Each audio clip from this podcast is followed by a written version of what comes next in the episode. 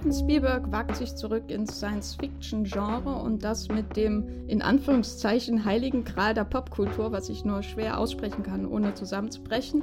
Aber so hat es der erste Trailer bei der Comic-Con verkündet und die haben ja immer recht. Wir reden heute über Ready Player One, der seit Donnerstag in den deutschen Kinos läuft. Und dafür haben Matthias von das Fünffeuilleton und ich, äh, die Jenny von thegaffer.de, einen besonderen Gast eingeladen, nämlich den Sascha Brittner, die, den ihr wahrscheinlich äh, bei Twitter zum Beispiel als Pew Pew Pew kennt oder von dem gleichnamigen Blog, von dem äh, wunderbaren Podcast Kulturindustrie und natürlich äh, nicht zu vergessen diversen Recaps bei äh, der großartigen Website moviepilot.de. Keine, keine Relation.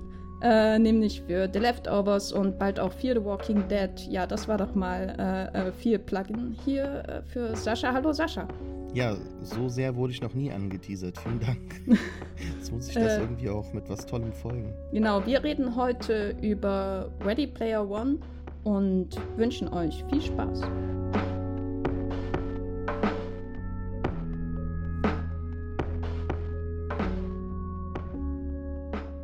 Wir haben ja bereits Anfang des Jahres, als The Post von Steven Spielberg, der für den Oscar nominiert war, in die Kinos kam, einen sehr, sehr, sehr umfangreichen äh, Podcast zu Steven Spielberg und seinen Filmen gemacht, wo wir ins Detail gegangen sind, überlegt haben, was sind die Themen, die seine Filme verbindet. Und dabei ist natürlich auch aufgefallen, dass er äh, sehr viele Science-Fiction-Filme gedreht hat, die, die thematisch ebenso schön äh, miteinander verbunden sind. Da ihr, oder zumindest die Zuhörer, die damals schon zugehört haben, die Meinung von Jenny und mir schon kennen, wollen wir jetzt dir, Sascha, die Möglichkeit geben, dass du äh, den Hörern erzählen kannst, wie du denn so zu Steven Spielberg und insbesondere seinen, seinen in der Zukunft angesiedelten Filmen stehst. Ich weiß noch, einer meiner Dozenten auf der Uni hat Steven Spielberg gehasst und ich habe das nie verstanden. Er hat immer gesagt, äh, er wäre ein ganz sentimentaler Filmemacher und ich habe nie wirklich verstehen wollen, wieso das etwas Schlimmes ist. Und äh, ja, Steven Spielberg ist einer meiner Lieblingsregisseure, vielleicht auch der erste Regisseur, der mir so überhaupt ähm, als Regisseur ja bekannt wurde, wo ich wahrgenommen habe, oh Moment, da gibt es Leute, die hinter den Filmen stehen, die äh, da anscheinend relativ viel Einfluss drauf haben, wie der Film am Ende ist. Also so als Kind. Und ähm, er hat mich halt wirklich so immer wieder begleitet und bei, bei allen äh, Abschnitten des Lebens einen neuen Film rausgebracht. Jurassic Park ist wahrscheinlich so der Moment, wo ich wirklich so komplett Filmen verfallen bin äh, als Kind und ich habe ihm da relativ viel zu verdanken, muss ich sagen. Und ja, seine Science-Fiction-Filme sind, finde ich, auch mit die vielleicht besten des Genres. Klar, es gibt immer wieder die, ein, äh, die, die Kultfavoriten hier und da, ne? Aber so, es, es gibt selten Filme, die so beliebt sind und gleichzeitig so und auch so bekannt sind und dann aber auch irgendwie so, so vielschichtig sind. Ne? Also wenn man sich anschaut, seine Science-Fiction-Filme haben ja eigentlich, ähm, also thematisch schon viel gemein, aber sind dann doch schon in der Ausführung und in der Story ziemlich unterschiedlich. Ich meine, Jurassic Park hat jetzt nicht unbedingt viel mit AI zu tun, sind aber beides äh, Science-Fiction-Filme von ihm, die ich auch liebe. Also ähm, ich kann jetzt nicht zu sehr in die Themen jetzt eingehen, habe ich mir jetzt keine Gedanken drüber gemacht. die Frage kommt jetzt sehr spontan. Aber ähm, ja, ich, ich, liebe die Filme und deshalb war ich auch super auf Ready Player One äh, gespannt jetzt und ja. Und wie, wie ging es dir, als bekannt gegeben wurde, dass er den äh, Bestseller von Ernest Klein verfilmen wird? Weil das ist ja wie die Faust aufs Auge. Na, egal. Aber ja, es ist ja Weise, wirklich ein Riesen, natürlich. also als äh, äh, wurde es dafür, wurde er dafür gemacht oder das Buch wurde für ihn gemacht, wie mehr. Ja, sehe ich genauso. Oder aus ihm gemacht. Ähm, ja, kann ich nur so unterschreiben. Also ich habe mit Ernest Kleins Buch jetzt gar nichts am Hut gehabt. Ich habe versucht, mich weit von diesem äh, auf Twitter vorzufindenden Zynismus zu entfernen, weil das, naja, es war mir halt klar, dass Spielberg da wahrscheinlich schon irgendwie so eine eigene Note hinzufügen wird und dass der Film dann relativ wenig mit dem Buch zu tun hat, hat man auch im Vorfeld irgendwie schon gehört.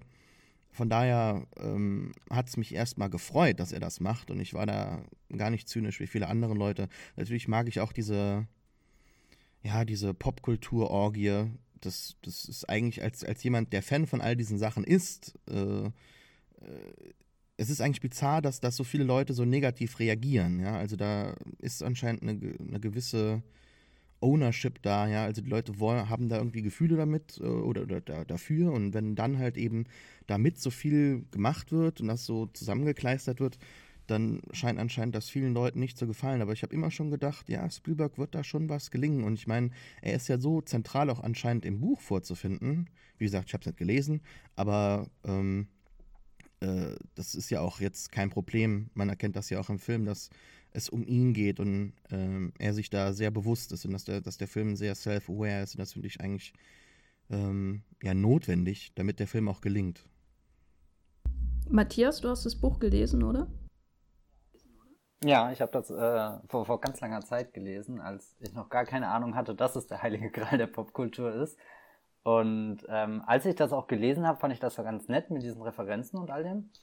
Aber das war für mich nie der, der große Kern des Buches. Und jetzt im Voraus des Films hatte ich irgendwie das Gefühl, dass viele das Buch wirklich nur noch auf, auf diese kleinen Details am Rande reduzieren und gar nicht, dass da ja eigentlich doch eine, eine schöne, keine Ahnung, Geschichte dahinter steckt, die, die sehr schön beschrieben ist. Oder, oder ähm, ich weiß gar nicht, wann ich es jetzt genau gelesen habe, aber ich habe es als eines der Bücher in Erinnerung, wo ich mal wieder so richtig eintauchen konnte, weil er gleich zwei Welten hat, die sehr, sehr, sehr äh, detailreich beschrieben sind und dann ähm, auch wirklich auf die, die Mechanik dahinter eingeht. Also so, so wie organisiert sich ähm, der Protagonist ähm, Wade Watts beziehungsweise in der Oasis, dem der virtuellen Welt, wo, wo der Film dann größtenteils spielt, oder eben das Buch.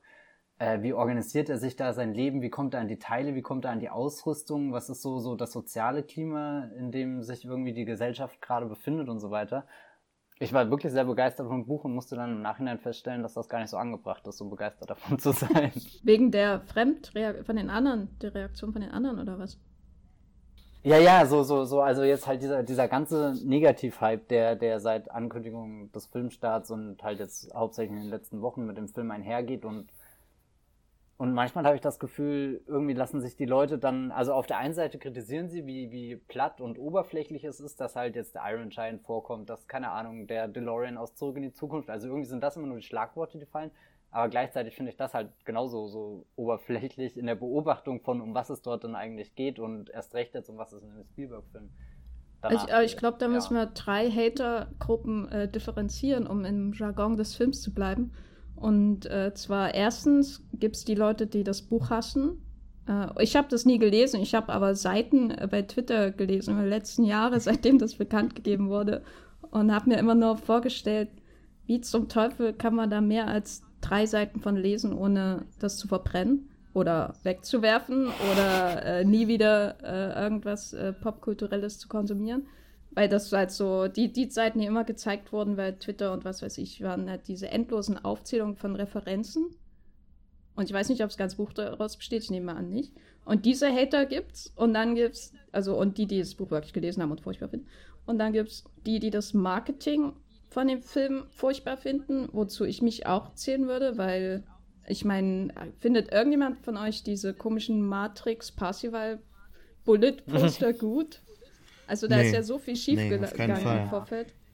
Und dann gibt es die, die, äh, und das ist wahrscheinlich auch rübergeschwappt dann in die tatsächliche Rezeption des eigentlichen Films, die diese ganze Fanboy-Kultur, wie es in dem Film dargestellt wird, mit den ganzen Easter Eggs und vor allem die maskuline Fanboy, also Fanboy-Kultur, in dem sie halt wirklich, äh, die, die, die das halt als äh, vor, furchtbar finden. Und ja, ich glaube, das macht die letztere, letztere Fraktion macht, glaube ich, auch so ein bisschen den aktuellen Diskurs über den Film aus, von wo man sehr viel liest über die toxische Fanboy-Kultur, die dann auch in Ready Player One irgendwie gefeiert wird. Also dem Film ist euch das auch so aufgestoßen? Also ich fand nicht, dass der Film diese diese Kultur feiert oder zelebriert oder auch wirklich darstellt. Ich fand es eigentlich relativ äh, nuanciert, was der Film macht. Ähm, ich habe aber bei der Rezeption auch ein paar Mal müssen mit den Augen rollen, weil ich schon so gedacht habe, naja, es gibt sehr, sehr viele Leute, die gerade den Film hassen und es scheint mir gar nicht so eine, eine, ein, ein, ein bewusster Ausdruck von tatsächlichen Beobachtungen zu sein, sondern es ist eher so, dass die Leute sich da schon so ein bisschen ähm, ja, hinstellen und halt posen. Und das ist in gewisser Weise cool geworden, den Film zu hassen, weil ja, warum? Ich glaube, dass es gar, gar nicht wirklich um äh, tatsächliche Gründe geht, sondern um so eine spezifische Haltung. Gerade in dieser Kultur geht es oftmals immer um Strömungen und Bewegungen und wenn man dann sich dagegen stellt, dann ist man dann halt äh, bereits ausgeschlossen und im, äh, in, in gewissem Sinne gibt es ja eigentlich auch nur den Zusammenhalt, äh, der wichtig ist. Und deshalb findet da halt eben oftmals so eine einseitige Beobachtung statt und äh, die finde ich eher faszinierend, dass gerade die Leute, für die dieser Film eigentlich zu sein scheint, zumindest mal hat Ernest Klein, glaube ich, den Film, äh, das Buch geschrieben für diese Leute, dass die sich da von äh, absondern und Leute, die eigentlich gar nicht so wirklich viel mit dem Film ähm, ist jetzt sehr unkonkret, ich weiß, aber das ist einfach so eine Beobachtung, die ich habe. Leute, die eigentlich relativ wenig jetzt damit zu tun hatten, scheinen eigentlich an dem Film Gefallen zu finden und ähm, äh, Sachen interessant zu finden, die man da doch schon nehmen und ähm, besprechen kann. Deshalb, ich, ich verstehe es nicht so wirklich, äh, wie jetzt da diese dritte Gruppe momentan sich verhält, aber in, in gewisser Weise macht es auch wieder Sinn, weil ich, ich finde das immer unnachvollziehbar, was, was die machen und von daher äh, ist halt jetzt so, ne? Könnt ihr mir das erklären? Ich finde die Beobachtung gar nicht so abwegig, aber das ist, also würde ich jetzt gar nicht nur auf Ready Player One beschränken, nee, nee. sondern irgendwie bei, bei jedem Film, der so eine bestimmte äh, Bekanntheitsding, beka äh, bestimmten Bekanntheitsgrad übersteigt und vor allem auf irgendwas basiert oder, oder sich an irgendwas anlehnt oder so, glaube ich, gibt's, kann man das so, so im Groben irgendwie ausmachen, aber. Na, ich glaube, äh, also was mir bei dem Film selbst aufgefallen ist, ist halt, dass er irgendwie auch gegen, gegen die Fallstricke seiner Vorlage so ein bisschen kämpft, insbesondere im Verhältnis von äh, Wade und äh, Artemis. Äh, wie heißt sie im wirklichen Leben? Na, egal. Das, also da, ich habe so das Gefühl, dass er versucht, das irgendwie ähm, alles ein bisschen gutierbarer zu machen für also nicht nur für den Zeitgeist, nicht nur auf pragmatischer Sicht, sondern vielleicht, weil es auch einfach äh, äh, so wesentlich glaubwürdiger ist. Aber damit trifft er, also er, er kämpft damit, aber ich finde, da ist so bestimmte Schwächen des Films, insbesondere halt diese ganze, oh, du hast da Mutter mal im Gesicht und äh, ist ja egal, wie, der, wie er aussieht, Hauptsache sie ist einigermaßen in Ordnung und solche Sachen. Also diese ganzen Tendenzen, die, äh, glaube ich, auch im Buch vorkommen und wahrscheinlich noch ein bisschen stärker, die treffen halt jetzt auf einen Zeitgeist, der alles unter die Lupe nimmt, auch äh, was die Repräsentation von äh, Frauen äh, äh angeht in Blockbustern und so weiter, von Minoritäten äh, und äh, so weiter und so fort. Also es ist, ist halt jetzt so ein bisschen das Problem, dass diese, ich finde das durchaus interessant, so Filme so zu betrachten nach diesen Kriterien, aber es ist natürlich sehr einseitig. Und das macht, es wird den Film, glaube ich, auch nicht gerecht. Und auf genau diese, diese Art der äh, Betrachtung, die sehr populär ist, die insbesondere in der, den sozialen Medien gerade sehr populär ist, weil man damit natürlich auch viele Reaktionen bekommt, äh, auch natürlich durch Hot Takes und Think Pieces und andere Anglizismen. Äh, da kommt jetzt der Film quasi genau zu dem Zeitpunkt, vielleicht zum falschen Moment, vielleicht zum richtigen, ich weiß nicht. Aber das hat so ein bisschen die, die, das, die Diskussion über den Film äh, in Beschlag genommen, was ein bisschen schade ist, weil er, glaube ich, noch andere interessante Sachen macht. Und über die können wir ja ganz äh, langsam reden. Und zwar haben wir ja schon angedeutet, es ist ein Science-Fiction-Film von Steven Spielberg. Damit kommen bestimmte Erwartungen. Und eine oder ein interessanter Punkt ist natürlich jetzt, äh, wir kennen sein ganzes Werk, wir kennen die ganzen äh, Sachen, die dann auch in Ready Player One wiederum verarbeitet werden und dann von Spielberg wiederum verfilmt werden und so weiter und so fort. Kocht er jetzt eine eigenen Suppe oder macht er irgendwas Neues? Um wieder die Essensmetaphern hier reinzubringen, äh, die man dem Podcast nie vergessen darf. Matthias. Ich finde, er entwickelt sich schon weiter. Also, ich habe vieles entdeckt, was ich in Science-Fiction-Filmen wie AI und äh, äh, Minority Report vor allem schon mochte. Äh, vor allem was das Visuelle angeht, dass er ganz faszinierende Bilder hat, die, die ich, wenn ich sie auf Stills irgendwie sehe, eher abschreckend finde. Aber sobald sich diese Bilder bewegen, keine Ahnung, dann, äh, weiß nicht, dann haben die richtig viel Tiefe. Und ich habe ihn gestern nochmal im IMAX gesehen, der Film. Und er sieht wirklich überwältigend fantastisch aus. Und ähm, das ist definitiv etwas, wo ich sagen würde, dass, also vor allem auch hier in Zusammenarbeit mit seinem Stammkammermann, ähm, Janusz Kaminski, dass dass das ein Element ist, wo er, wo er nicht müde wird, äh, da, da weiter zu erforschen, wie er, äh, äh, Räume, äh, filmische Räume schaffen kann, die in der Zukunft spielen oder, oder von der Zukunft künden, berichten, was auch immer. Und da ist auch Ready Player One so ein Film, wo man sich nicht so schnell satt sieht, beziehungsweise erstmal sowieso überwältigt ist, weil sehr viel passiert. Aber äh, jetzt beim zweiten Mal, wo ich ihn geschaut habe, konnte ich mich viel mehr darauf einlassen, wie, wie das Blau sich zum Beispiel durch den Film zieht oder, oder auch die Grautöne. Also er fängt ja an mit äh, diesem, diesem Shot auf die, die äh, Wohnwagensiedlung, wo man quasi wie so eine Drohne selbst schon in den Film rein fährt und, und was dann gleich folgt, ist eine seiner, seiner kleinen versteckten Plansequenzen, wenn Wade Watts dann da äh, die, die, die Wohnwagen runtersteigt und so. Also er nimmt, übernimmt ganz viele Techniken und so, die, die er schon in seinen vorherigen Filmen hat. Aber ich finde, das fühlt sich nicht so an, als würde er sich auf die stützen, würde sie kopieren, würde sie recyceln, sondern ähm, ich glaube, er sieht in dem Film auch was, äh, also der Film an sich ist ja sehr reflektierend dadurch, dass du ja die ganze Zeit mit dem Vermächtnis von jemandem, der verstorben ist, konfrontiert äh, wirst. Äh, also in dem Fall der Schöpfer äh, der Oasis, nämlich Halliday, der den, äh, den ganzen Spielern dieses, dieser virtuellen Welt ein, ein, ein Rätsel hinterlassen hat, was aus drei Aufgaben besteht und wer all die drei äh, Aufgaben löst, äh, kriegt ja das äh, goldene Easter Egg und die Verantwortung über, über die, die Oasis übertragen, plus ganz viel Geld. Keine Ahnung wie viel. Unfassbar viel Geld. Also so viel Geld, dass man sich in der, in der Dystopie äh, in der Ready Player One spielt, nicht mehr um, um, um so finanzielle Sachen und so Sorgen machen müsste. Du hast ja schon angedeutet, dass er quasi uns wieder so ähnlich reinführt wie auch äh, in anderen Science-Fiction-Filmen von ihm selbst. Also diese ganz, dieser ganz Thronenaspekt und äh, so weiter, das erinnert ja auch äh, teilweise an Minority Report und äh, die Verfolgungsjagden dann sowieso erinnern an Minority Report.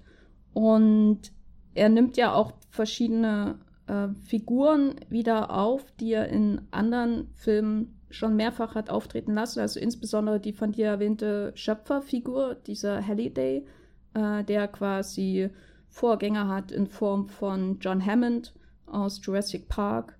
Und äh, hier die William Hurt war es, glaube ich, Figur aus AI ist da ähnlich.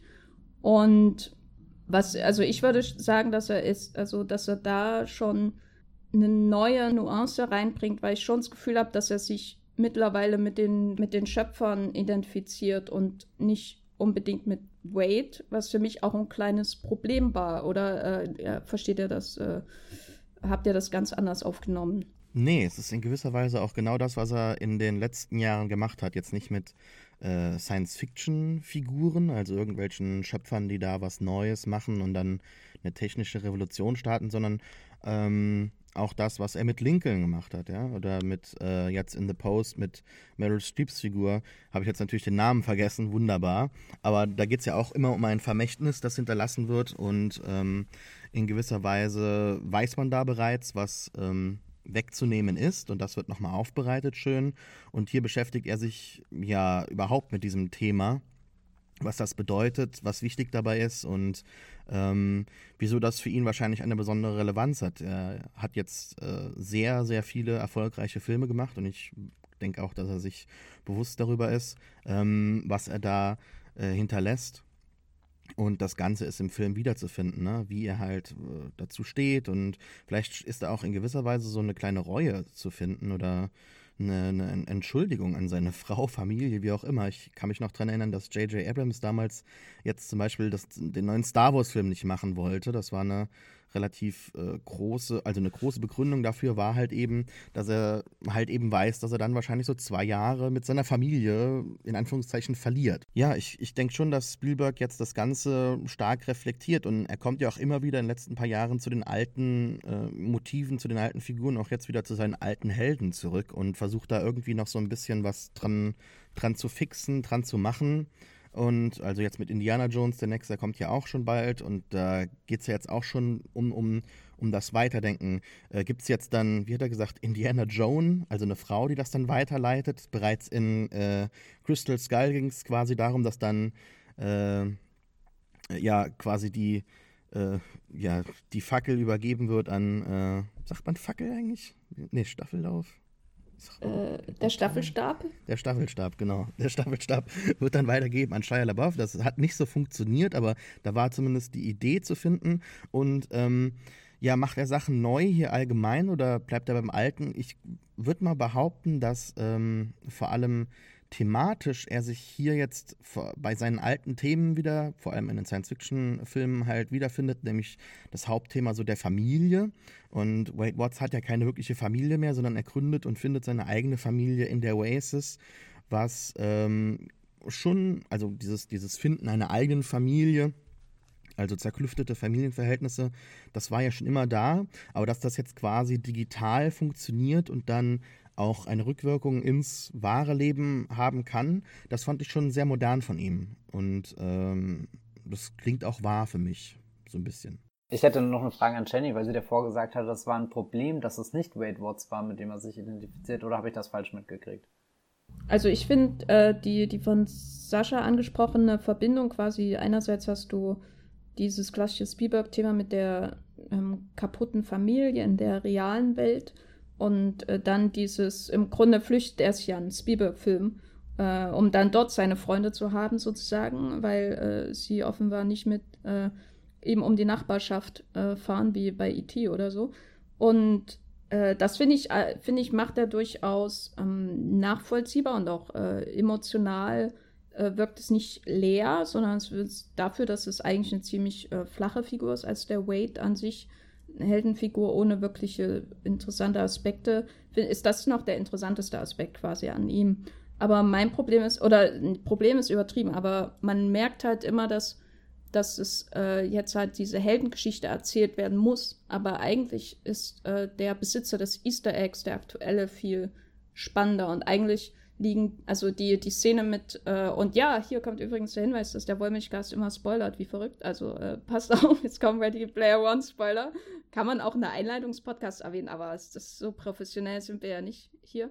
Äh, aber der Besitzer des Easter Eggs und dann damit auch die Szene, wo wo Wade äh, Halliday trifft äh, mit dem kleinen Halliday äh, vom Fernseher, das ist für mich alles wesentlich eindrucksvoller und äh, äh, da habe ich irgendwie viel mehr dies, wirklich diesen Spielberg, äh, dieses Spielberg-Feeling gehabt, als bei allem, was davor geschehen ist. Ich weiß nicht. Das andere ist ganz tolles Abenteuer irgendwie und es macht Spaß und die Verfolgungsjagd durch die Stadt, die, dieses Rennen am Anfang ist wirklich schick und auch die Shining-Sequenz und alles. Aber da hatte ich das Gefühl, wo, was ich bei Spielberg am meisten mag, nämlich, dass er einen so überrumpelt mit Gefühlen und manchmal ist es zu viel und du kannst es gar nicht richtig ertragen, aber du musst da jetzt durch, weil am Ende fühlst du dich irgendwie anders. Und nicht besser, nicht schlechter unbedingt, aber wenigstens anders oder so. Und das hatte ich im Prinzip nur bei Halliday-Momenten und nicht bei Wade-Momenten, weil ich das Gefühl hatte, Wade muss erzählt werden, um zu Halliday zu kommen. Ja. Hm. Also ich stimme dir da viel zu, dass äh, das Emotionale erst zum Schluss kommt, aber dann finde ich es interessant, wie er wirklich in, in den letzten zehn Minuten es schafft, all das äh, hervorzuholen an Emotionen, so dass selbst äh, wenn, wenn hier äh, der Bösewicht äh, von Ben Mendelssohn äh, gespielte Nolan Sorrento dann diesen, diesen Wagen öffnet und eigentlich Wade erschießen möchte und du siehst kurz so ein Zucken in seinem Gesicht, wie, wie er total unsicher ist und äh, keine Ahnung, da holt der Film nochmal ganz, ganz, ganz viel von diesen verborgenen Sachen, die er halt davor nicht erzählt hat, heraus. Und äh, das ist auch der Moment, wo ich immer ein paar Tränen in den Augen habe, wenn ich, wenn ich Nolan Sorrento sehe, der ja davor fast schon zu einer lächerlichen Karikatur irgendwie gemacht wird. Noch nicht so ganz wie, wie TJ Miller, der ja total äh, äh, dumm und äh, peinlich ist, aber ähm, ich weiß nicht, wo, wo Spielberg dann eben selbst in diesem, diesem diesem platt-urbösen was Menschliches entdeckt. Das fand ich sehr stark. Fand ich eher ein bisschen enttäuschend, bin ich ehrlich. Also da war am Ende, das, das war eher naja, ich weiß, ich kann da überhaupt gar keine Emotionen mehr äh, haben, weil die Figur so ins Lächerliche gezogen wurde.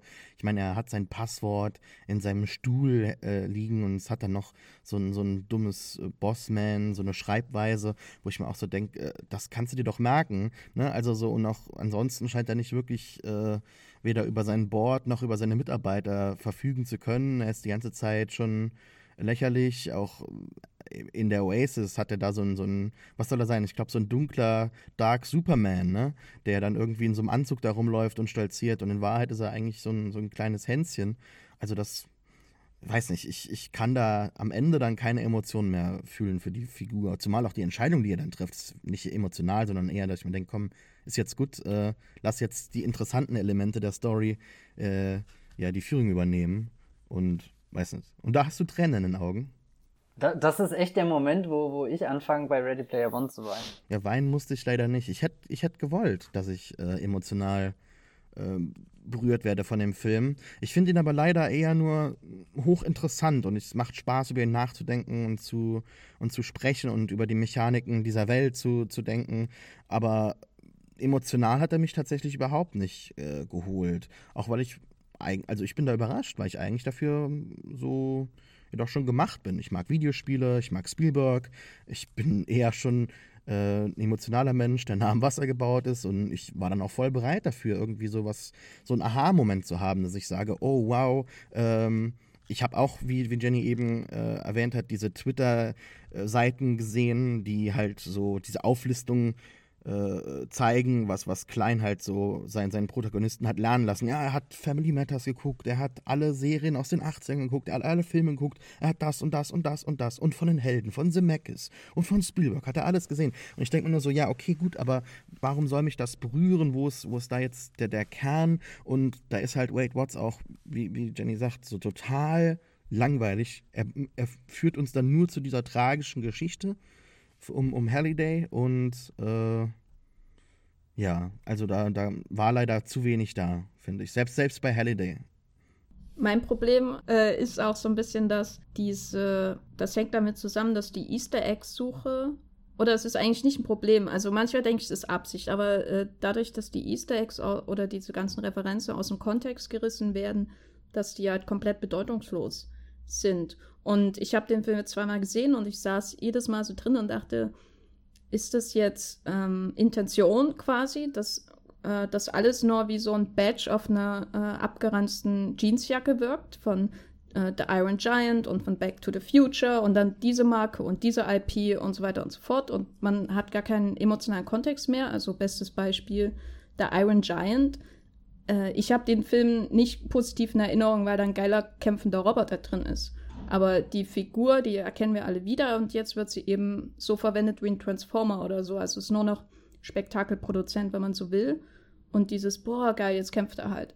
Äh, und so geht er mit vielen von diesen Referenzen um. Also Freddy ist nicht gruselig, sondern ist halt so ein Avatar von irgendeinem so äh, Oasis-Spieler und wird dann halt halbiert und so weiter. Und der einzige, der wirklich, die einzige wirklich coole Referenz von, von Figuren, die wirklich verwendet werden, für mich war im Grunde Chucky, aber einfach weil das äh, äh, doch äh, sehr nah an dem war, wie ich mir äh, Chucky dann auch vorstelle äh, in so einer Welt. Aber das wirkt halt alles so wie so eine Ansammlung eben von Referenzen ohne irgendeine Bedeutung. Und das hat den Film für mich doch sehr deprimierend gemacht. Und da habe ich mich dann immer gefragt, ist das Absicht? Ist das diese Reue, die Sascha vorhin angemerkt hat? Dieses, ich habe jetzt diese IPs geschaffen und die werden endlos bis in alle Ewigkeit zermalmt in, und also äh, ausgeleiert und äh, wieder äh, durchgekaut und alle und immer wieder ver verwendet, um halt Geld zu machen und so weiter und haben da schon jede Bedeutung eigentlich verloren. Oder ist das ein größerer Mangel des Films? Weil ich weiß noch nicht, ob das ein Mangel ist oder ob das eigentlich ein, einer der Punkte ist, der den Film wirklich interessant macht. Weil ich fand ihn auch tendenziell eher interessant als begeisternd. Ich, ähm, ich habe das mit den Referenzen, also ich habe verschiedene Arten von, von, von Referenzen ausgemacht. Auf der einen Seite klar, dieser absolute Überschwang, aber irgendwie fasst das ja die Oasis auch ganz gut zusammen, wo es ja keine Regeln mehr gibt, wo ja nur noch dieser Exzess existiert und keiner geht ja in die Oasis und da stellt sich so einen normalen Sims-Charakter, sondern da will halt schon jeder als Freddy Krüger, also so das, das maximal coolste, was dann irgendwie geht, rumlaufen und äh, also insofern habe ich das Gefühl, dass das viele der, der, der offensichtlichen Referenzen, die dir auch auffallen, äh, dass die bewusst gewählt sind. Dann muss ich allerdings auch gestehen, dass, äh, dass ich ja, äh, keine Ahnung, dass es unmöglich ist, da alles zu, zu äh, entdecken, was im Hintergrund ist. Ich hatte teilweise das Gefühl, dass ähnlich wie im Film, äh, bei Nolan Sorrento hat ja im Keller so ein Team von, von ähm, Halliday-Spezialisten sitzen, die, die versuchen, diese ganze Popkultur aufzuschlüsseln, zu analysieren, dass bei der Produktion des Films bestimmt irgendwo so ein kleiner Writers Room war, der halt auch alles durchgegangen ist und überlegt hat, wo können wir da noch ein Poster und so mit reinquetschen zu irgendeinem Film, den wir kennen oder oder welche welche äh, welches subtile Zitat könnte man irgendwie da noch einschleusen, was was an den John Hughes Film aus den 80ern erinnert oder so. Mm, aber wo dann der Film wirklich interessant ist, finde ich eben, wenn wenn so eine Szene wie die Shining Sequenz kommt und und äh, und dann auf einmal merkst du, dass, dass Spielberg da nicht einfach nur sich jetzt irgendwie an, an, die, an die Vorgabe von Ernest Klein hält oder so, sondern so was Eigenes mit in den Film bringt. Also, dass er versteht, wie dieses Ready Player One Spiel funktioniert, nämlich, dass du diese, diese einmalige Fantasie hast, wo du echt alles rein projizieren kannst, was du irgendwie in deinem, deinem Leben im Kino, in Videospielen, in Büchern, in CDs, in keine Ahnung was cool fandest und, und dann stelle ich mir irgendwie so vor, wie, wie Spielberg zu Hause vor seinem großen Videoregal steht und so durchgeht und sich erinnert, äh, keine Ahnung, er hat ja eine Beziehung zu Kubrick und, und er hat bestimmte Shining schon x-mal gesehen und, und das ist scheinbar ein Film, der ihn sehr beschäftigt, nicht mehr losgelassen hat und dann irgendwie sich da so, so, so ein bisschen reintraut in den Film und, und versucht, seinen eigenen, keine Ahnung, äh, äh, so noch eine, eigene Note, eine eigene Nuance da, dahin zu tun und das sowohl er dann irgendwie die, die, diese klassischen, ikonischen Einstellungen von Kubrick übernennt, wie wenn jetzt zum Beispiel diese Tür mit dem Blut und aber dann eben gebrochen dadurch, dass Age reinläuft und äh, äh, überrascht wird von, von den äh, Mädchen von dem, von dem Ball und, und eben von dem, dem Blut, was ihn dann oder sie dann überwältigt. Und da fand ich dann interessant auch, wie, wie äh, äh, Spielberg ähm, sehr bewusst mit dem äh, Material auch spielt. Also so wo, wo du auf einmal ein ganz körniges Bild hast, sobald sie in die, äh, in die Shining-Welt eintreten und ähm, wo ja sein, sein Film ja eher ähm, ein digital geprägter ist. Sascha, wolltest du noch was zu den Easter Eggs sagen? Mm, ich kann dir erklären, also Jenny, ich kann dir erklären, warum Chucky funktioniert. Chucky ist nämlich ein Item, das eingesetzt wird in dem, in dem Moment. Ähm, und es ist keine fremdgesteuerte Figur, die jetzt jemand erschaffen hat, um so zu sein wie die Figur oder zumindest auszusehen wie die Figur, aber dann eben doch sich ganz anders verhält oder sie halt eben nur einsetzt. Also ähm, diese ganze Welt, das ist ja das Interessante, hat keine eigene Geschichte. Es ist einfach wie bei Second Life, dem Videospiel, eine offene Welt, in die man rein kann. Und ähm, das Ganze ist halt eigentlich auch schon ja, sehr dystopisch oder zumindest mal für die im, im Hinblick auf die Zukunft ähm, ist, ist der Film sehr, sehr negativ und ähm, sehr resignierend. Und das ist ja Spielberg selbst auch. Also er hat ja schon vor einigen Jahren gesagt, dass der Blockbuster bald äh, implodieren wird oder Hollywood. Noch ist das nicht geschehen, aber zumindest mal kreativ könnte man ihm schon recht geben, dass das Ganze seit etlichen Jahren sich nur noch im Kreis dreht und äh, die 80er, 90er Jahre vielleicht dann noch Teile der 2000er, aber halt wirklich so die letzten zwei Jahrzehnte des letzten Jahrhunderts sind wirklich so die letzten Momente gewesen, wo wirklich bleibende ähm, kreative Sachen geschehen sind im Film anscheinend oder zumindest mal in der Popkultur. Und äh, all diese Sachen werden jetzt immer wieder im Zyklus äh, wiederkommen und selbst in, man spielt 2045, selbst in diesen Jahrzehnten passiert dazwischen nichts. Äh, es wird eher von Krisen gesprochen, die äh, dazu führen, dass Menschen ärmer werden, ähm, aus, der wahren, aus der wahren Welt fliehen wollen. Und selbst dann äh, fliehen sie ja nicht in eine Welt, die eine Geschichte erzählt, die sie aufbaut oder oder sonst irgendwie äh, ermuntern könnte, sondern es gibt ihnen auch nur so, ein, so, ein, äh, so eine Flucht in die Vergangenheit, was ja auch sehr, sehr traurig ist einfach. Und deshalb funktionieren auch diese ganzen Figuren nicht für mich. Deshalb habe ich auch keinen, also schon in gewisser Weise das Ganze als Zusammenspiel, aber die einzelnen Figuren. Ich bin ein immenser Jurassic Park-Fan, habe mich jetzt aber auch nicht gefreut, als dann der, der T-Rex da kommt und dann ein paar Autos niedermetzelt. ja, also das fand ich auch nicht äh, begeisterungswürdig.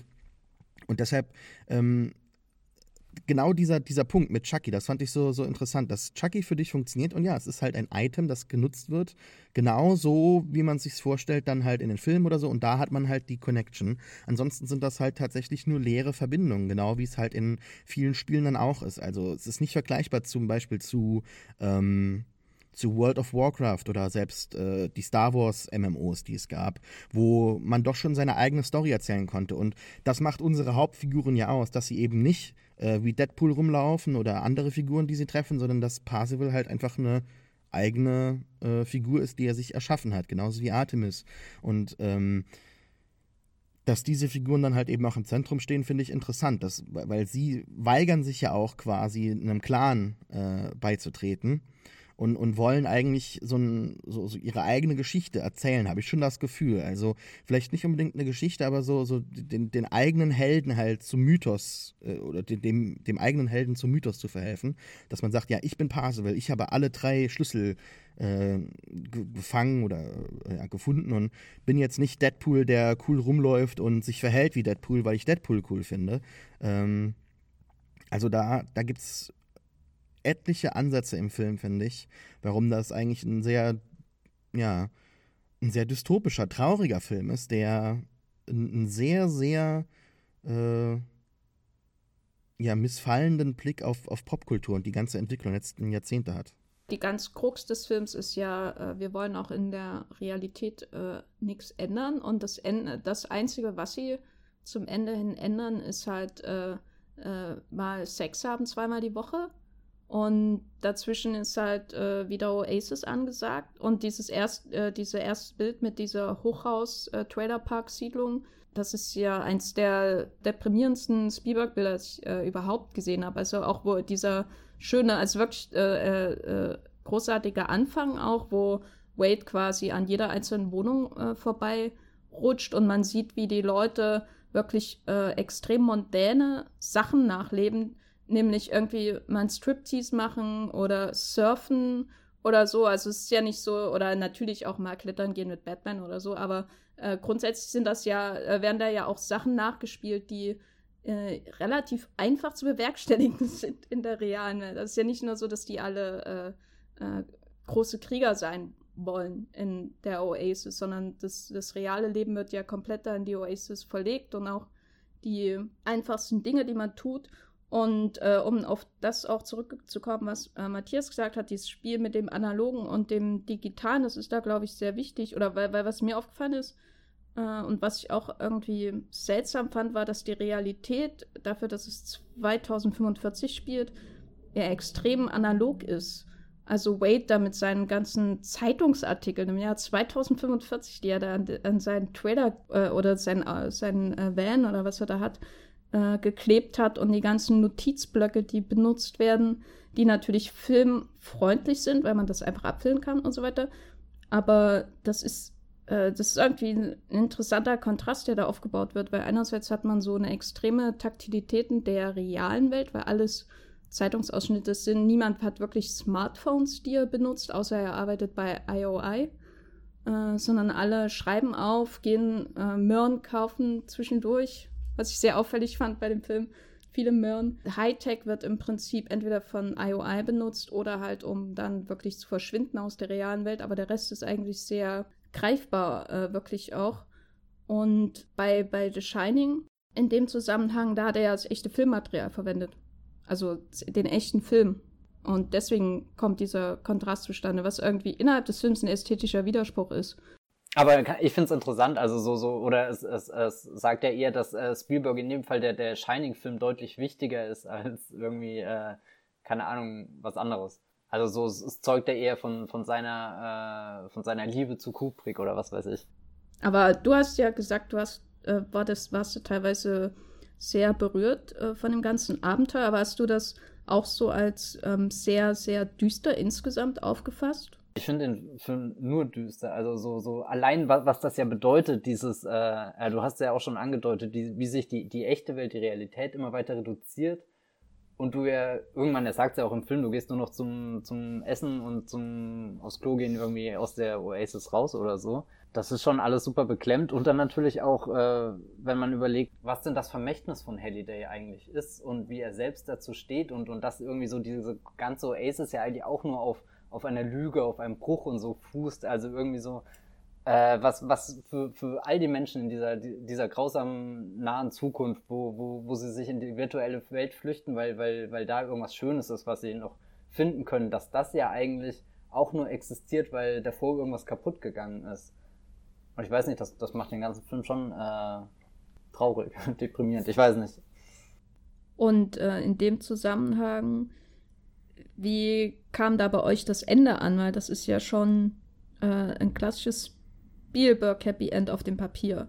Äh, also mich hat es vor allem auch an Die Hard erinnert. Das Finale von Die Hard nur ohne äh, böse Deutsche, die dann nochmal von den Toten auferstehen. Also ein ultimatives Happy End, alles ist schön und gut, äh, alle wohnen weiter in ihren Trailerparks und der eine hat ein bisschen mehr Geld und teilt das mit seinen Freunden. Ist das dann nicht ein Riesenwiderspruch mit der ja, Grundstimmung des Films, die ja doch sehr deprimierend ist? Ich weiß gar nicht, ob es so ein großes Happy End ist, klar, für unsere Figuren. Aber im Hintergrund ähm, ja, existieren die Strukturen ja doch schon weiter. Es wird zumindest mal im Film nicht so wirklich viel äh, erzählt dazu, aber das Buch geht da doch schon, glaube ich, im ersten Drittel eigentlich fast nur drauf ein. Vielleicht kann Matthias mehr zu dem, zu dem eigentlichen Setting sagen. Also am Anfang wird irgendwas über äh, Sirup, Mais-Sirup-Kriege oder sowas erzählt. Ich bin mir nicht mehr sicher. Ja, nee, das, das Buch ist schon sehr, sehr, äh, keine Ahnung, äh, detailreicher, wenn es einfach um die, die, keine Ahnung, die Mechanismen der Welt geht. So. Ähm, ich denke mir, dass im Film immer, wenn dann am Ende nochmal Polizisten kommen, um Nolan Sorrento zu verhaften, und da denke ich mir immer, wissen denn die, also weil davor ist ja auch diese Szene, wo die IOI-Soldaten diese eine Einrichtung stürmen. Ja. Und irgendwie hatte ich auch während dem Film lange Zeit das Gefühl, ja, was ist denn eigentlich? Also so haben ja, sie ja. da die Welt angepasst, haben sie die verändert? Hat IOI da wirklich auch die, die, die, die komplette Kontrolle übernommen, selbst wenn sie nur der, der zweitreichste Konzern sind oder so. Da schafft das Buch schon, eine, schon mehr irgendwie Gewissheit über, wie fühlt es sich denn an, in dieser echten Welt zu leben und, und kann ich da noch normal einkaufen ja. gehen oder so? Oder ähm, das ist jetzt natürlich auch schon lange her, dass ich es gelesen habe, deswegen kann ich so viel Konkretes nicht mehr sagen. Aber ich dachte manchmal, das ist so ein Teil, wo der Film ein bisschen kryptisch ist. Auch diese eine Szene, wo man sieht, wie all die Menschen dann auf der Straße mit ihren VR-Brillen stehen. So, so, das hat mich ein bisschen an Pokémon Go erinnert. So, alle laufen irgendwie durch den Central Park und, und sind aber eigentlich in ihren Smartphones, also in dieser, dieser virtuellen Welt. Und ähm, ich glaube, was, was äh, der Film dann auch ein bisschen vergisst zu erzählen, was, was denn irgendwie so, so die meisten Menschen machen, weil er hat natürlich die Trailerpark-Siedlung, was, was das unterste Milieu ist, und er hat IOI, was äh, halt der böse, fiese, große kapitalistische Konzern ist. Aber was ist denn dazwischen? Also so, so. Ja. Was machen die ganzen Menschen ganz Ich habe mich auch die ganze Zeit gefragt, wo bleibt denn die staatliche Gewalt? Also äh, als die dann halt dieses äh, die, die, diese Siedlung der, der Rebellen da gestürmt haben, habe ich schon so gedacht, oh, okay, die äh, herrschen jetzt also quasi. Und äh, das ist der böse Konzern, gegen den angekämpft werden muss, sodass halt tatsächlich eine Revolution stattfinden kann. Ähm, und dass dann am Ende die Polizei kommt und dann so, um, um irgendwie den Status quo zu erhalten, äh, das fand ich ziemlich traurig, weil ich dann halt gedacht habe, ja, wenn die Firma weg ist, dann kann man halt irgendwie was Neues gründen. Und nein, da kommt der Staat und sagt, ja, nee, Moment, gut, wir stellen jetzt alles wieder her, aber äh, im Grunde bleibt ja alles so. Und deshalb finde ich ähm, dieses Happy End eigentlich nur auf dem Papier tatsächlich positiv.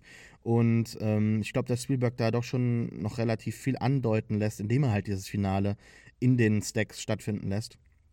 Und äh, mhm was wollte ich noch sagen? Es war noch ein Punkt.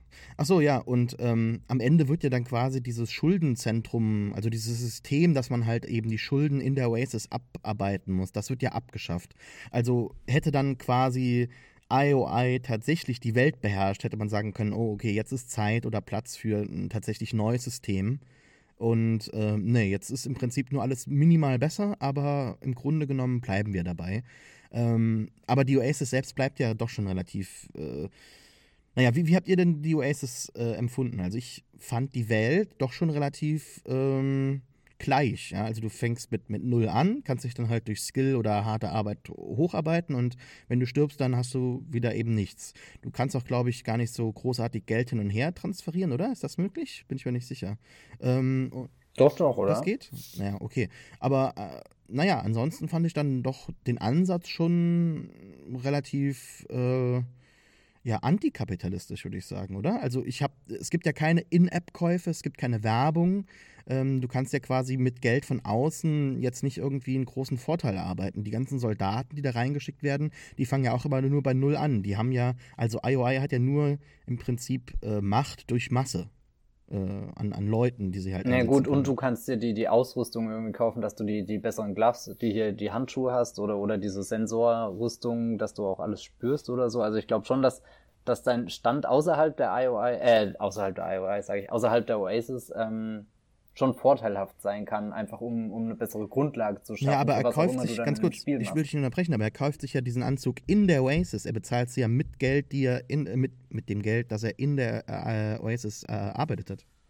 Ja, ja, aber das liegt ja nur daran, weil Wade Watts halt sehr arm ist und über keine kein Ressourcen. Also hätte er sich quasi auch außerhalb kaufen können. Genau, also so, so, also davon gehe ich zumindest aus, so habe ich das verstanden. Ja, der Film sagt das nicht, also, ne? also das fand ich dann doch schon, äh, das wäre dann ein Sprung, der ja dann, also ein sehr, ein sehr wichtiger Unterschied äh, für die Interpretation. Weil dann ist ja die Frage, woher hat IOI das, das ganze Material oder so, also so das dachte ich immer, das ist der Vorteil von, wenn du einen großen Konzern hast und böse Sachen machen Ich fand interessant, äh, dass äh, in einer Szene oder irgendwie so die Schlüsselsequenz, wo, wo doch erzählt werden soll, was denn so böse oder was denn so schlecht wäre, wenn IOL jetzt die Oasis übernimmt, dass es äh, auf den Gedanken reduziert wird, naja, wir können jetzt mehr Werbung einblenden oder so. Und dass irgendwie nicht so dieser Aspekt herausgearbeitet wird, dass die Oasis ja wirklich ähm, das soziale Leben bestimmt.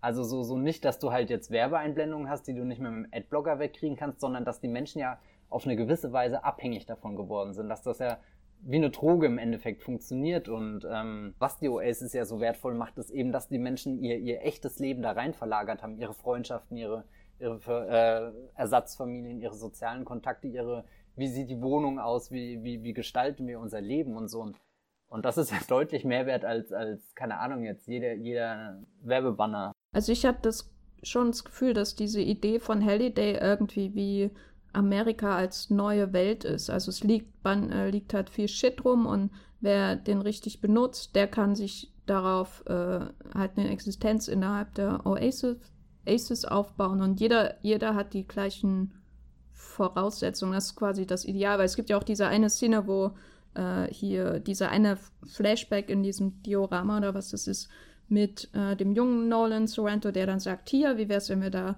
äh, Gold und äh, Gold und Bronze und weiß nicht, Platinum oder Silber äh, Mitgliedschaften einführen und je nachdem, wie viel die bezahlen, äh, desto unterschiedliche Sachen können sie dann machen. Quasi, also quasi die das Einkommen außerhalb von Oasis dafür als Voraussetzung machen, was für, man für eine Nutzererfahrung hat und was für Premium man Angebote und Content man dann quasi hat. Und Halliday ist ja dann gleich wieder hier, ja, guter Kaffee und so. Und das ist, glaube ich, das Ideal der Oasis, äh, wie es im Film kommuniziert wird von Halliday in seiner Schöpfung. Mhm, da ist allerdings halt dann diese, diese seltsame Entwicklung, dass sich dann trotzdem alles darum dreht, was man sich dafür Scheiß kaufen kann und äh, dass man da groß einkaufen kann, wenn man ein Spiel gewonnen hat und die Leute machen Selfies mit einem und das alles doch so wahnsinnig über oberflächlich. Ich weiß nicht, ich fand, ich fand die Oasis komplett abstoßend und es liegt nicht nur an den Bee Gees Songs, die da gespielt werden offenbar und äh, am Design teilweise auch und weil ich halt Wade oder äh, halt Parsival äh, äh, vom Design her schrecklich fand von vornherein. da konnte ich mich nie dran gewöhnen äh, und Nee, ich fand, ich wollte eigentlich immer raus aus der Oasis, um in die graue Dystopie zurückzugehen, muss ich sagen. Aber äh, wir können ja auch mal auf einen Aspekt gehen, den wir noch gar nicht so im, Detail besprochen haben, nämlich äh, die Action-Szenen. Und ich hatte im Vorfeld ganz viel gelesen, dass da irgendwie ein Riesenrennen ist und das soll eine der besten Sequenzen der Spielberg-Karriere sein weiß ich jetzt nicht so unbedingt, aber wenn zum Beispiel Sascha jetzt schon nicht wahnsinnig berührt war von der Story, wie sieht es denn da mit dem Spektakel, mit der Action aus? Absolut. Großartig. Also gerade dieses erste Rennen fand ich äh, sehr einnehmend. Es hat mich an Trackmania erinnert. Ich weiß nicht, ob ihr das kennt, aber da gibt es auch äh, etliche Loopings und jede Menge Leute, die mit einem fahren, so dass man so das Gefühl hat, man ist erst in der Menge und wenn man sich gut verhält, wenn man gut fährt, ist man erst so am Ende mal äh, ja, irgendwo alleine und hat ein bisschen Luft und kann dann merken, okay, vielleicht gewinne ich das oder vielleicht auch nicht. Oder an, an etliche Grand Theft, äh, Grand äh, Theft Auto Rennen, ähm, so, das fand ich auch doch schon ziemlich gut und, und passend und auch richtig krass halt inszeniert. Diese, also wir haben ja oft das Problem, dass sich Sachen im CGI so äh, anfühlen, als hätten sie kein Gewicht. Und wenn dann King Kong da kommt und die Straße kaputt macht und da hatte ich doch schon im Kino, äh, ja, ein, ein Gefühl, dass da etwas am Agieren ist, das eine tatsächliche Konsequenz hat für die Welt und die Figuren, die gerade dort agieren. Und auch die Shining-Sequenz ist, die würde ich noch höher ansiedeln. Das ist schon ähm, jetzt nicht nur im Ansatz äh, in, in, dem Kontrast zwischen digitalen und, und analogen, das fand ich auch äh, schön, sondern das fand ich auch in der, in der Sequenz, in der Abfolge sehr, sehr schön und, und, ähm, und packend. Ich weiß jetzt nicht, ob das Finale tatsächlich irgendwie interessant ist, weil ähm, da ist dann der absolute Overkill und da habe ich auch das Gefühl, dass da keine wirkliche ähm, Choreografie mehr stattfindet, außerhalb jetzt bei einzelnen Kämpfen, wenn dann halt jetzt äh, Gundam gegen, äh, oder was war es, ich weiß gar nicht mehr. Wenn dann äh, der, der Mecha-Godzilla kommt und so. Also vielleicht bei einzelnen kleinen Kämpfen gibt es dann noch so minimale äh, äh, äh, kurze Momente, die dann funktionieren, aber ansonsten ist das nur noch alle gegen alle. Und in gewisser Weise soll das ja auf diesem Planeten noch so stattfinden. Am Anfang wird das so präsentiert. Das fand ich ganz gut, dass man da so in so einem, in so einem Graben ist und da entlang läuft und sich äh, koordinieren muss mit den Freunden. Also das, das, davon hätte ich mir mehr gewünscht, weil das fand ich doch schon packend und ähm, gut inszeniert. Ich finde die dritte, also die, die, das große Finale schon mit die schwächste Action-Szene, aber immer noch richtig, richtig gut, gerade im Vergleich zu jetzt, worüber wir letzte Woche geredet haben, Pacific Rim oder so. Ein Blockbuster, der da überhaupt kein, kein Gefühl und kein Gewicht dafür mit reinbringt. Und, und bei Spielberg hatte ich schon immer eine Orientierung, wer ist wo, wer sitzt in welchem Gefährt, was sind so die kleinen Hürden, die jetzt gemeistert werden. Und äh, ganz so, so ewig lang geht die Szene auch gar nicht. Also das ist mir jetzt beim zweiten Mal aufgefallen, dass, dass die doch sehr, sehr zügig zum Punkt kommt, dass du zwar so, so ein paar Mal so richtig ausschweifende Panoramen hast, wo du dir dann auch manchmal irgendwie denkst, gucke ich jetzt gerade Herr der Ringe 3 oder der Hobbit 3 und Herr der Ringe 3 ist der Bestfall und irgendwie der Hobbit 3 ist der Worst Case.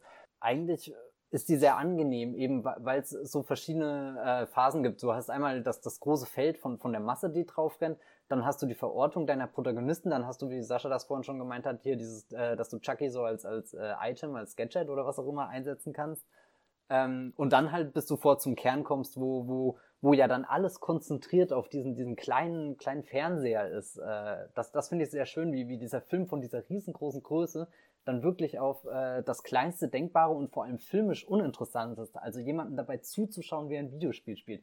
Das ist also früher für mich als Kind ein absoluter Albtraum gewesen, bei einem Freund zu sitzen, der den ganzen Tag Age of Empires gespielt hat und ich musste über die Schulter gucken und mir nur denken, kann er nicht endlich mal gewinnen, ich will nach Hause. Was, äh, also also da kommen jetzt Komplexe auf, also da müssen wir in einem anderen Podcast drüber reden. Ja, ja, das, das ist was für einen anderen Podcast. Nein, Quatsch, ganz so tragisch ist es nicht, aber ich finde, dass Spiele deutlich mehr Spaß machen, wenn man sie zusammenspielt und ich glaube, das kann jeder nachvollziehen. Das stimmt. Ja. Ähm, und dann ist das Ende ja auch eine sehr schöne Parallelmontage zwischen nicht nur der Oasis und der echten Welt, sondern auch den verschiedenen Schauplätzen, wo die, wo die äh, echten Figuren dann in der echten Welt auch sind. Also hier, dass äh, Samantha gerade in dem IOI Headquarter ist und äh, dann kommt da die Dynamik mit rein, dass sie sich da in eine fremde Konsole ein, einhackt und dann ist Nolan Sorrento da, der, der rumgeht und nachschaut, wer denn seiner Sixer möglicherweise Samantha sein könnte und dann diese drastische Entscheidung, die Parzival treffen muss, dass er sie äh, äh, in der Oasis erschießt und damit ja wirklich alles zerstört, was sie jetzt die letzten, keine Ahnung, 20 Jahre lang sich erarbeitet hat und so.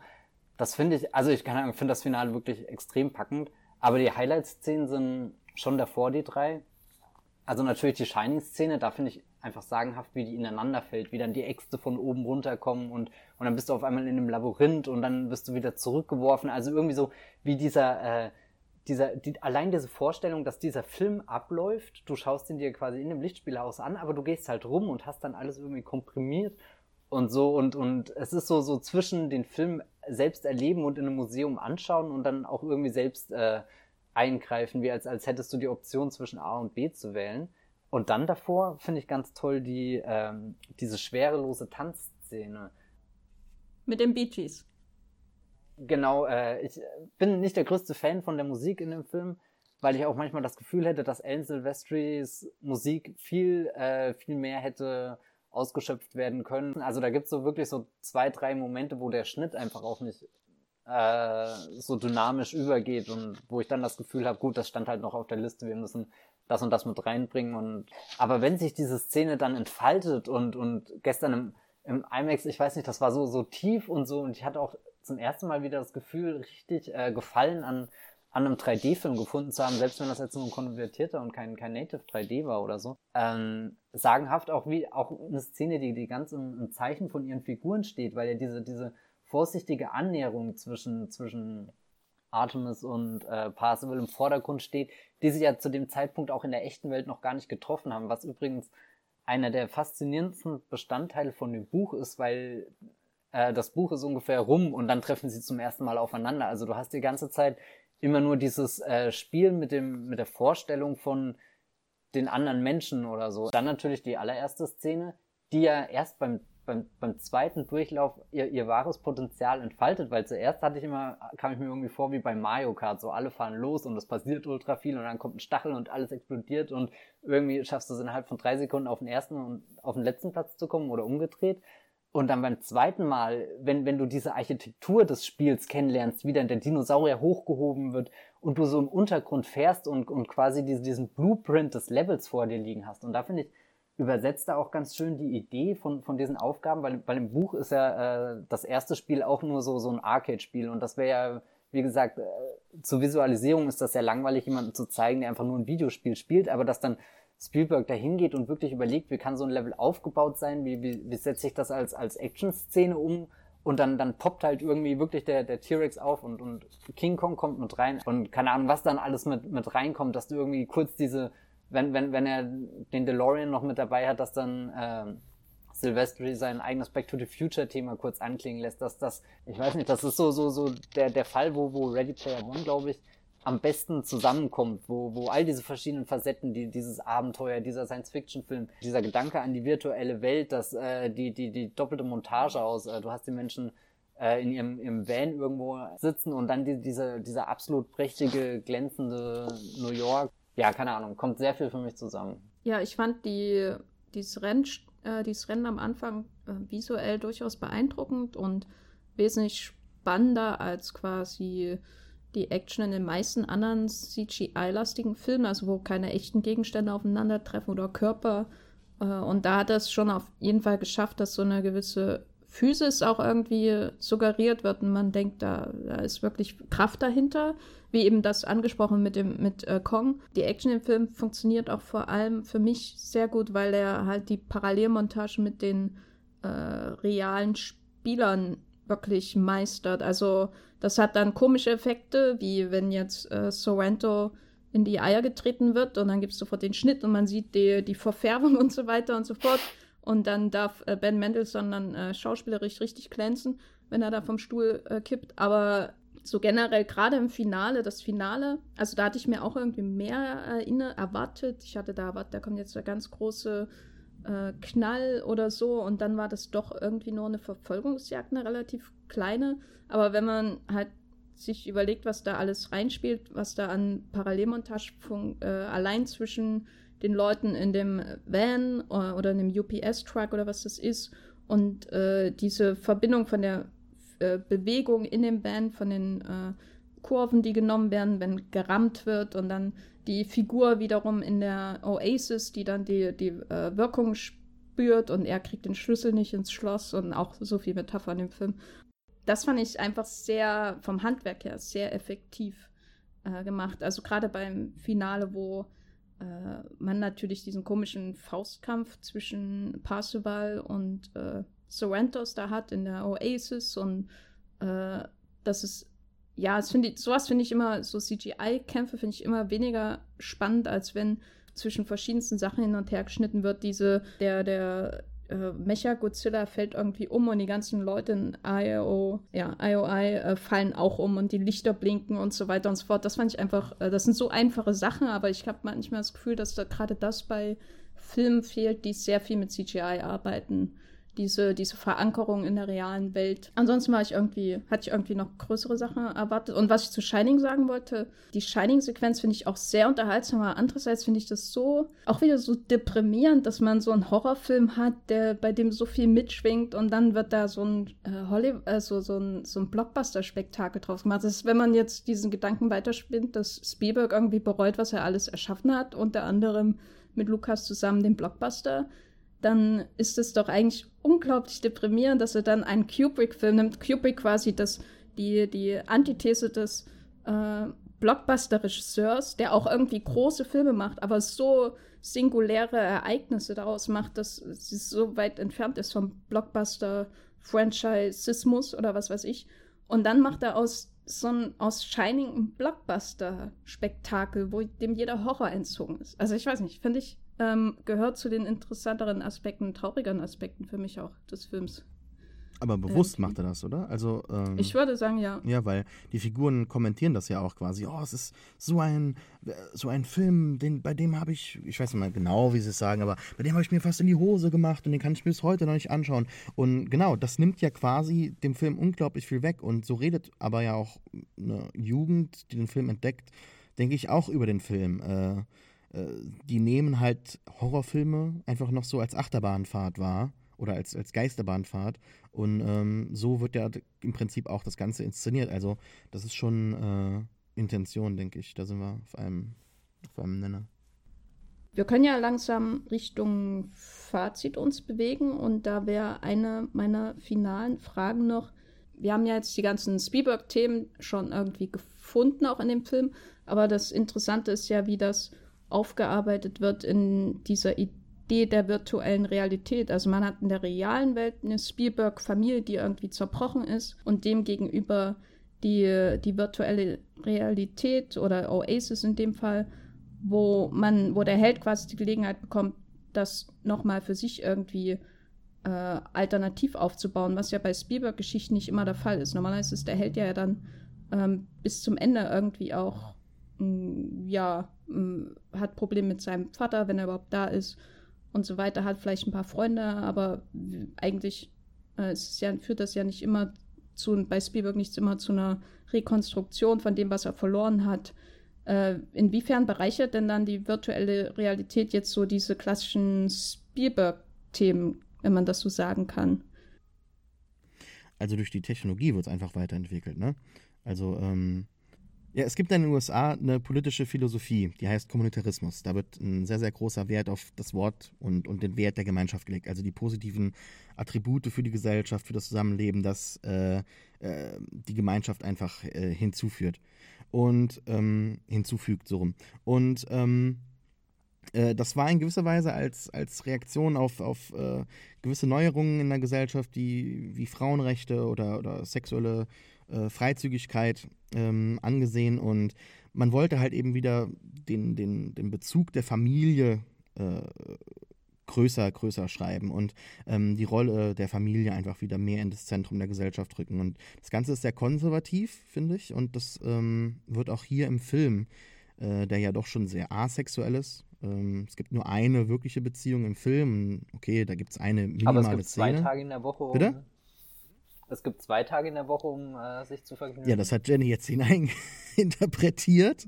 Aber äh, vorher gibt es ja auch nur eine Szene, wo dann äh, ähm, Artemis mit Parzival ganz kurz was hat, aber wirklich angedeutet wird ja nicht wirklich viel in dem äh, in der Oasis. Klar, es gibt Stripper oder so, aber wirklich sehen tun wir es nicht. Und ähm, was dann am Ende ja die Figuren auch aus, äh, aus, aus der Oasis machen, ist ja dann eigentlich nur eine Familie wieder gründen. Und ähm, der Kommunitarismus sagt halt eben, dass es individuelle Freiheit oder allgemein Existenz auch nur durch diese Gemeinschaft geben kann. Und äh, das ist das einzige sinnstiftende äh, Leben, das man dann haben kann. Und das schaffen die Figuren sich ja am Ende in gewisser Weise. Ja, vorher haben sie weder im realen Leben noch in der Oasis wirklich eine interessante freie Existenz, sondern einmal haben sie, sind sie zu arm, um in gewisser Weise frei zu sein, um irgendwie leben zu können. Und in der digitalen Welt äh, versuchen sie auch die ganze Zeit diese Coins oder irgendwelche Easter Eggs zu finden, damit sie halt Geld haben oder sich irgendwie ein Leben dort gestalten können. Ja, und sobald das eben halt wegfällt, oder, oder sie halt eben äh, dieses Problem äh, beseitigt haben, dann geht es halt doch schon zu sehr traditionellen Ordnungen zurück. Ja, der Staat kommt, es gibt die Polizei und ähm, ja, okay, wir gucken jetzt mal ein bisschen, dass die Schulden einiger Leute beseitigt werden, aber ansonsten geht es halt wirklich genau zurück zur Familie, die halt miteinander arbeitet und zockt und, und äh, ja, am Ende formen sie ja diesen Clan, ne? High Five nennen sie sich, glaube ich. Und ähm, ja, das ist äh, in gewisser Weise sehr traditionell was, was Spielberg hier macht. Durch die Technologie wird es natürlich doch schon ein bisschen ja, weiterentwickelt. aber er findet halt eben zu so einem äh, Punkt zurück, wo ich halt sage, okay, das kann ich nachvollziehen auf einer äh, menschlichen Ebene, was die Figuren dann halt eben machen, aber ähm, revolutionierend, ich weiß nicht, ob der Film das sein soll, aber das ist er nicht wirklich.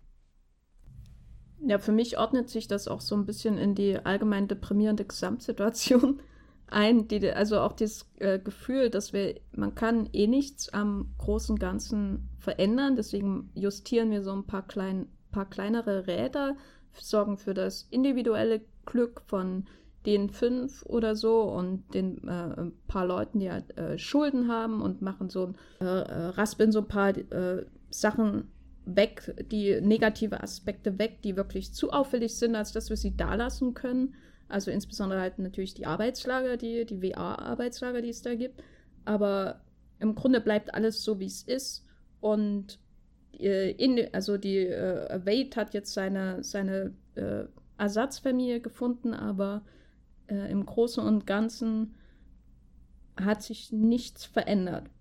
Das ist jetzt nicht der erste deprimierende Spielberg-Film, aber ich finde es, es wäre auch mein Fazit. Also das Interessanteste an dem Film ist für mich wirklich, dass er so unglaublich deprimierend ist äh, zwischen all dem Spektakel und weil eben, glaube ich, auch das Herz äh, von Spielberg bei Halliday liegt, der sein ganzes Leben verschwendet hat irgendwie. Also es, so ist ja im Grunde das Fazit, außer dass er dieses Spiel geschaffen hat für andere. Ja, wenn man das wirklich als Fazit über das Blockbuster-Kino lesen will, dann sollten wir einfach nie wieder darüber reden. Ich, ich kann nicht mehr. Also irgendwie finde ich ja, weil äh, du jetzt Halliday nur als äh, so eine äh, Figur darstellst, die gescheitert ist. Also irgendwie, was ich immer faszinierend an ihm finde, er hat die Oasis für andere geschaffen. Also so, er ist ja irgendwie selbst ein bisschen äh, Opfer seiner eigenen utopischen, naiven Vorstellungen oder was auch immer geworden. also das finde ich irgendwie auch sehr bemerkenswert an der Figur. Ja, er hat seine eigene äh, Unfähigkeit mit der Welt umzugehen äh, äh, so aufbereitet, dass alle anderen, die vielleicht fähiger wären, äh, es auch nicht machen müssen und sie ihre Zeit woanders verbringen können. Oh wo Gott, sie, ja, okay, wo sie natürlich Ersatzfamilien finden können, was äh, bei Glücklichen dann in der realen Welt sich niederschlägt, also wie bei Wade, der dann eben alle trifft. Aber im Prinzip ist äh, auch diese Szene mit dem Jungen, der da spielt und der dann, äh, der dann rausgeht, das ist so, also der, der hat auch gar keinen Spaß daran, was er da macht. Das ist alles so deprimierend. Ich war wirklich, also, hm, ja, Schindlers Liste ist nichts dagegen. Sascha, was ist dein Fazit? ich sehe mich da total bei euch. Ähm, ich finde den Film auch deprimierend. Ähm, ich würde ihn gern nochmal sehen, auch auf einer großen Leinwand wie Matthias jetzt, einfach nochmal das Spektakel so einen aufzunehmen. Und ähm, ja, es ist, es ist ein, ein, ein, ein Film, der, glaube ich, irgendwann zu einem Kultfilm wird. Anders wie Scott Pilgrim, der ja auch so von Nerds halt gefeiert wird und auch von Nerds am Anfang äh, fast ausschließlich aufgenommen wurde. Ich kann mich noch daran erinnern, dass Roger Ebert sich verweigert hat, für den Film eine Review zu schreiben. Ähm, ich, Echt, warum das denn? Ja, weil er gesagt hat, das wäre halt ein Videospiel, es wäre kein Film mehr, glaube ich. Ich habe es schon länger nicht mehr gelesen, aber das, das fand ich damals sehr amüsant. Ähm, er hatte dazu ja eine relativ interessante Beziehung. Ich glaube, dass der Film auch in einigen Jahren noch, ähm, noch interessant besprochen wird oder ähm, dass er lange äh, äh, als, als Nährboden für viele Think Pieces um Spielberg dienen wird. Und ich glaube, dass der Film wirklich so hundertprozentig erst in ein paar Jahrzehnten hoffentlich, nachdem Spielberg äh, ein langes Leben gehabt hat, äh, nochmal dann halt entdeckt wird und äh, ja aufgeschlüsselt werden wird. Was hat er uns jetzt tatsächlich hinterlassen und wie ist diese Beziehung zwischen Schöpfer und Kreation? Und da gibt es, denke ich, noch sehr, sehr viel, wo man drüber sprechen kann, wenn das Ganze noch weiter reift äh, wenn er noch einige weitere Filme macht. Aber da kann man jetzt schon einfach erkennen, dass das ähm, tatsächlich für ihn auch ein sehr persönlicher Film ist. Ich weiß jetzt nicht, ob der Film selbst gut altern wird. Ähm, das CGI hat mich überraschenderweise überhaupt nicht gestört während des Schauen des äh, Films. Ich fand auch das 3D, das Matthias angesprochen hat, eben ähm, wieder sehr gut. Äh, das fand ich überraschend, weil ich ansonsten kein so großer Fan bin von 3D, aber hier hat es äh, sehr gut geholfen und auch ähm, die Sequenzen dann selbst waren, nachdem ich die Trailer und diese schrecklichen Poster gesehen habe, dann doch ja, überraschend gut. Und deshalb bin ich gespannt, wie das Ganze altern wird, wie das dann halt in, in zehn Jahren sich nochmal anfühlt. Viele ähm, spezielle Mechaniken, in, die in Videospielen, äh, die in Videospielen äh, wiederzufinden sind, hat er ja jetzt nicht. Also er ist, ist sehr, er ist sehr mh, mm, in gewisser Weise ja doch schon, also die ganzen Sachen, die die Leute machen, sind ja nicht unbedingt ähm, ja jetzt sehr, sehr besonders, sondern es sind halt Sachen, die sie halt auch im wahren Leben machen können. Sie müssen ja quasi, wenn sie einen Salto machen in, in der Welt, auch einen Salto so machen. Von daher kann da auch nicht wirklich viel altern. Ansonsten, ja, ich, ich bin sehr gespannt, was da noch kommt an Diskussionen, an Entdeckungen. Ein Film, der jetzt, wie gesagt, ich habe es eben schon gesagt, mehr interessant ist als, als super gut, aber ähm, das ist ja auch was, ne? Also vielleicht werde ich ihn irgendwann nochmal mehr loben, aber ansonsten äh, ein guter Film, der, über den man viel und lange reden kann. Und das ist toll, oder? Ja, das ist sehr toll. Ich war sehr erleichtert, als ich aus dem Kino bin und festgestellt habe, dass mir dieser Film richtig gut gefallen hat, weil ich, keine Ahnung, war immer sehr skeptisch irgendwie. Also so, so, so verheißungsvoll sich das anhörte, dass Steven Spielberg diesen Film macht. Ich fand das auch immer irgendwie ein bisschen pervers. So, oder ich weiß nicht, keine Ahnung, das ist mir jetzt erst im Nachhinein, also so, so irgendwo im Hintergrund weiß man gut, das ist Spielberg, der bringt seine eigene äh, Vision mit und, und macht, eine, äh, macht, macht einen Film draus, der, der definitiv seine Handschrift trägt und, und lässt sich dann nicht einfach vom Studio irgendwas unterjubeln oder so. Aber lange Zeit war das dann doch irgendwie so mein Gefühl, dass, dass er irgendwie nach BFG und so jetzt keine Wahl mehr hatte, als halt für Warner so eine, so eine Gefälligkeit zu tun. Aber äh, ich bin total erleichtert und erfreut, dass er da einen, einen sagenhaften Film draus gemacht hat. Aber ich habe eine Frage. Wenn ihr von den schlechten Postern redet, findet ihr auch das Paul Schipper Poster, also das Hauptposter, so furchtbar? Mhm. Ist es das, wo er die Faust in die Höhe reckt? Oder das mit dem langen Bein? Nee, nee, nee, ja, das mit dem langen Bein hat, glaube ich, jeder schon vergessen. Ich nicht. Hm? Ich nicht, ich werde es niemals vergessen. Ja, ja, das, das Internet vergisst generell nicht. Nee, ich meine, äh, schon, dass, äh, das, wo, er, wo er in der, der Breakfast Club Pose dasteht und, und das goldene Ei im Mittelpunkt ist und die ganzen Köpfe so außen halt wie so ein, so ein klassisches äh, gezeichnetes Poster. Also ich finde es halt sehr austauschbar, weil es sieht aus wie jedes dritte auf Retro getrimmte Marvel-Poster, um hier mal wieder den obligatorischen Marvel-Diss reinzubringen. Ey, da bin ich dabei. Nee, äh, es, es wirkt, Paul Schipper ist, ist ein talentierter Zeichner der aber nie einen eigenen Stil entwickelt hat. Ich habe oft schon Sachen von ihm gesehen und gedacht, ja, toll, gut. Oh, äh, Moment, das ist nicht von äh, Drew Struzan.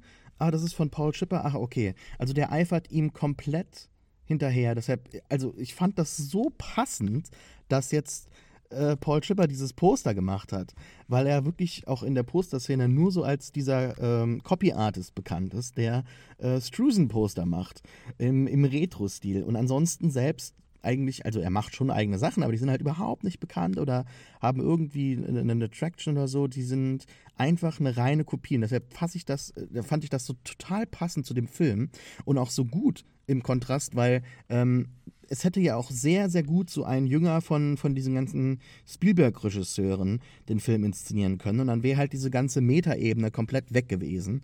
Und dann wäre der Film auch, denke ich, wesentlich negativer äh, besprochen worden. Ne? Also man stellt sich jetzt vor, Gareth Edwards hätte den gemacht. Ja, der arbeitet ja auch. Oh mein Gott.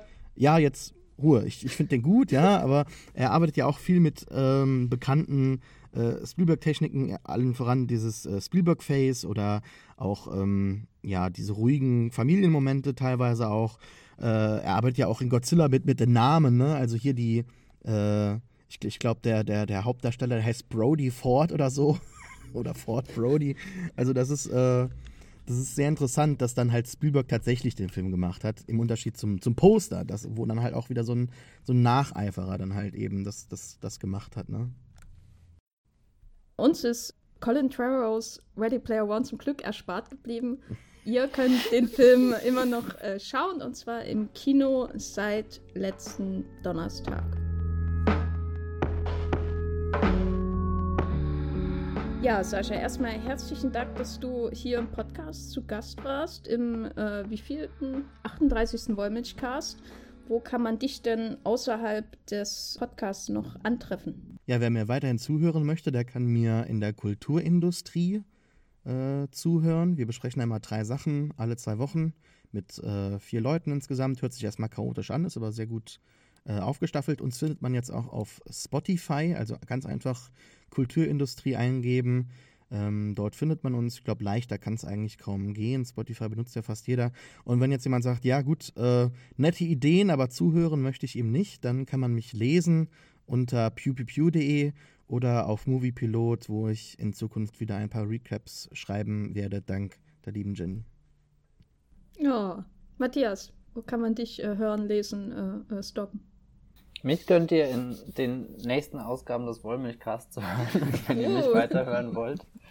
Ähm, ansonsten lesen auf Moviepilot, auf meinem Blog, das Filmfilter und auf äh, Twitter als bibelbroxmont 3e. Sascha, du darfst auch noch dein Twitter-Handle teilen, wenn du magst.